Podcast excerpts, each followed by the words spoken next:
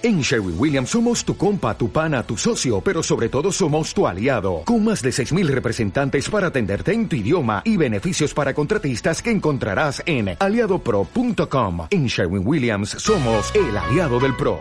Bienvenidos a Derribando Gigantes con Nelkin Rodríguez, un espacio de inspiración práctica para derribar cualquier obstáculo que te impida desarrollar tu potencial.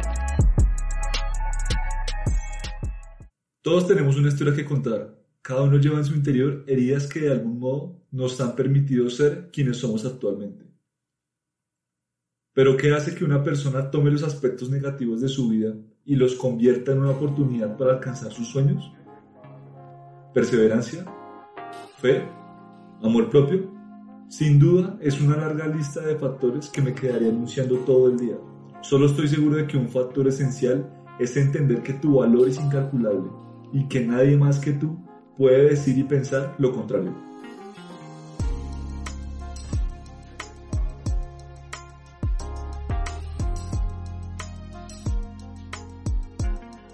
Bienvenidos al quinto episodio de mi podcast Derribando Gigantes.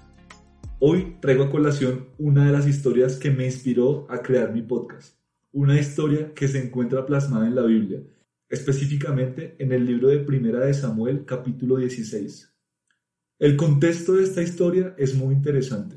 Dios usa al profeta Samuel para que busque a quien habría de convertirse en el próximo rey de Israel, el segundo en su historia para ser exacto luego del rey Saúl. De este modo Samuel tiene una instrucción clara por parte de Dios y es buscar a su nuevo rey en Belén, específicamente en la casa de Isaí, ya que allí Dios había escogido a uno de sus hijos para tal fin. Una vez dada la instrucción, Samuel se dirige a la casa de Isaí y le informa que Dios ha escogido a uno de sus hijos para que se convierta en el nuevo rey de Israel. Por este motivo, le solicita que convoque a todos sus hijos. Isaí lo hace de este modo y como si se tratase de un desfile, sus hijos empiezan a presentarse frente a Samuel para saber quién sería el afortunado que Dios había escogido. Era el turno del primer hijo de Isaí, cuyo nombre era Eliab. La Biblia relata que Samuel quedó impactado con la presencia del mayor de los hijos. Tal cual la palabra en Primera de Samuel, capítulo 16, versículo 6, dice lo siguiente. Cuando llegaron, Samuel se fijó en Eliab y pensó, seguramente este es el ungido del Señor.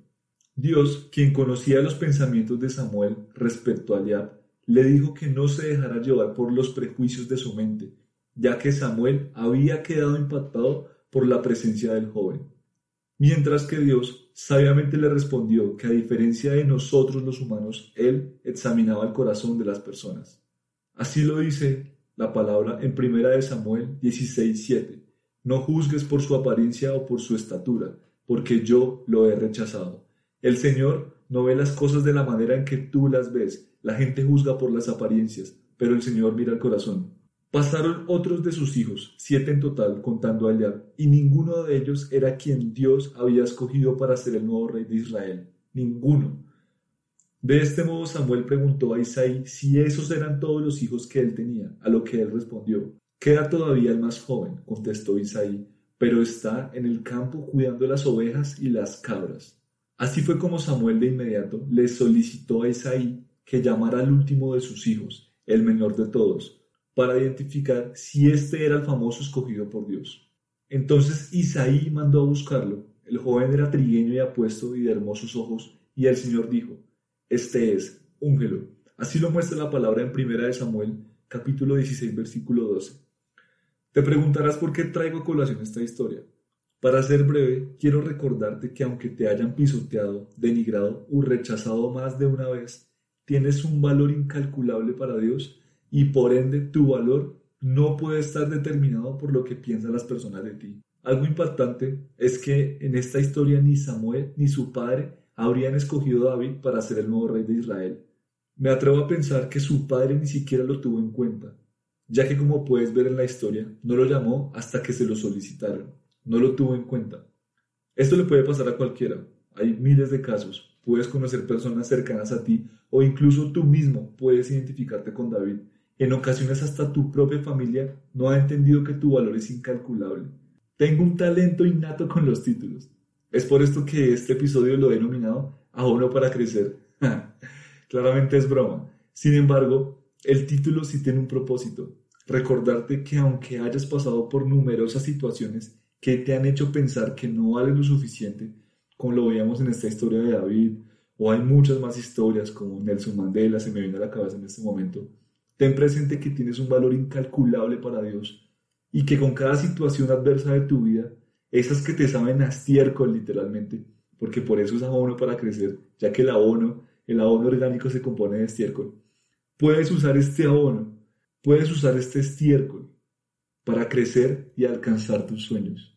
No te rindas, no desfallezcas sin importar las circunstancias ni las adversidades que vivas.